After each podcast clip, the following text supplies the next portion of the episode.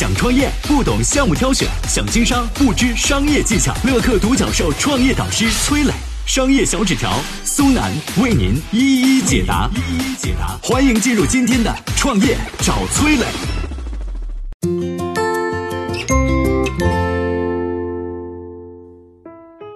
为什么家家酱油卖不动了？市值被海天狂甩七十倍，一代酱油大王家家为何在上市后反而走向了衰落呢？有请崔磊，有请崔磊。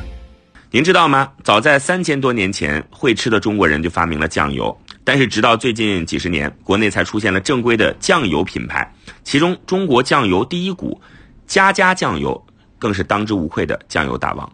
家家酱油的创始人叫杨震，湖南宁乡人。杨震的父亲在他七岁时早逝，两个姐姐早嫁，母亲一人拉扯三兄弟长大。高中毕业之后呢，杨震考取了益阳师范学院，被分配到了学校教书。他人很聪明，脑袋特别活跃。在当了两年老师之后呢，杨震看到了中国未来巨大的商机，毅然辞职下海。最开始的时候，什么火杨震就干什么。他响应广播电台的号召，做过特种养殖业，抢在卫龙之前干起了食品加工。商品房刚刚兴起的时候，他摇身一变成了拥有隐形窗技术的发明家。一次偶然的机会，杨震发现当时的酱油瓶盖先要用东西捅破才能倒得出酱油，但是酱油啊总是回流，容易脏手。于是他发明了一个可以直接拉开的酱油瓶盖。本来呢想以五十块钱的这个发明价格卖给当地的酱油厂，但是人家根本没理他。杨震不服输，在图书馆泡了两个月，硬是无师自通的学会了酱油的生产工艺，打算自己开酱油厂。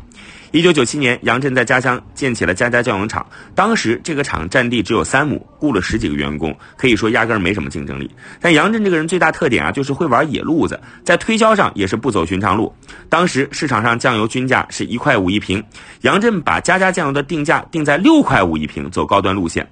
价格这么高，市场会买账吗？杨震有自己的办法，他在当地的电视台铺天盖地打广告。要知道，当年十八线城市的人对于电视广告毫无抵抗力。就这样，家家酱油的知名度打出来了，销量也上去了。二零零三年，家家酱油以四千八百万拿下了央视两个月的标王，这笔钱是家家食品几年的利润，但是能换来央视一套每晚的黄金档。当时是非典时期，人们都躲在家里看电视，家家酱油成了大家最熟悉的品牌。二零零四年，在央视广告的加持下，佳佳食品营收创到了纪录的五亿元。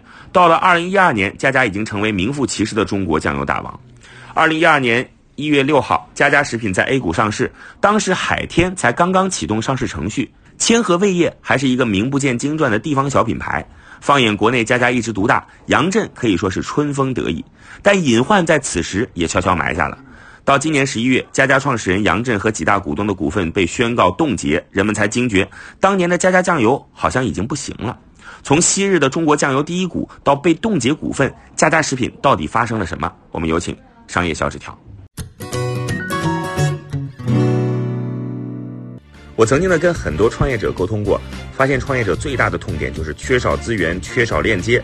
于是呢，我们创立了创业者社群“乐客独角兽”，现在啊已经有三万多人了。有人在这找到了创业机会，找到了客户、渠道商、投资人。下拉手机屏幕，在节目简介里边有我的个人微信号，我在社群等你。有请商业小纸条，请商业小纸条。刚才崔老师给大家介绍的是佳佳创始人杨震的创业故事。当年佳佳的崛起可以说是一个传奇哈。广东的酱油垄断全国的局面之下，佳佳凭借着。淡酱油战略从众多品牌当中咬下一口肥肉。那么当年这么厉害的家家酱油，现在为啥不行了呢？回想起来啊，错误的战略、家族式管理和折腾式的收购是压死家家酱油的三座大山。家家的错误战略体现在冒进的多元化扩张上。在酱油主业已经被海天威胁的情况之下呢，家家开始全面扩张，公司产品从单纯的酱油产品扩展到了这个酱油啊、味精啊、醋啊、面条等多种产品。这就像是还没站稳就要跑的小孩一样，这能不摔跤吗？啊！最终家家不仅副业没有发展起来，酱油这个主业也被对手越拉越远。受到多元化战略的失败的影响，二零一八年家家营收只有海天酱油的十分之一。同时啊，佳佳在管理上也犯了致命错误。佳佳食品从成立开始就是一家典型的家族式企业，杨震和他媳妇儿肖赛平以及儿子杨子江直接和间接持有股份加在一起，占了佳佳总股份的百分之四十二点二一啊。公司主要高管的职位都是家族成员控制，典型的任人唯亲呐。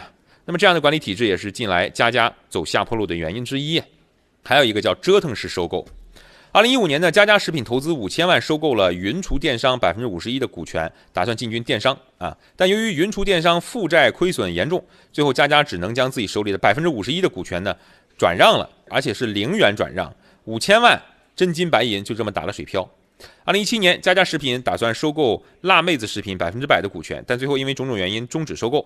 二零一八年七月，佳佳食品上演一出蛇吞象，打算以四十七点一亿元收购远洋渔业大连金枪鱼约百分之一百的股权，但是因为这次联姻跨界太大，重组之路到现在还是没有一个确切消息。佳佳原本指望收购可以给公司注入各种各样新的活力，但弄巧成拙，反而加速了公司的衰落。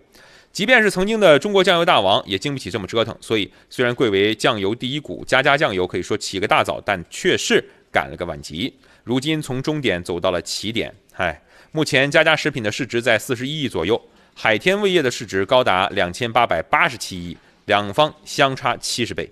作为第一个冲进资本市场的酱油巨头，家家食品本来有机会利用产品优势扩大市场份额。但反而在上市之后迷失了方向，只能眼睁睁看着原本属于自己的市场被海天、李锦记、厨邦一步步占领。佳佳未来的道路在哪儿？看似迷茫，但其实已经有网友说出了真相，叫“好好做你的酱油，别瞎折腾”。嗨，大家好，我是崔磊。下拉手机屏幕，在节目简介里有我的个人微信号。朋友圈我会分享创业思考、商业观察，以及和支付宝、抖音等巨头合作的创业好项目，欢迎您来交流。我们的创业平台乐客独角兽已经汇聚了三万多名各行各业的创业者，欢迎您来寻找资源。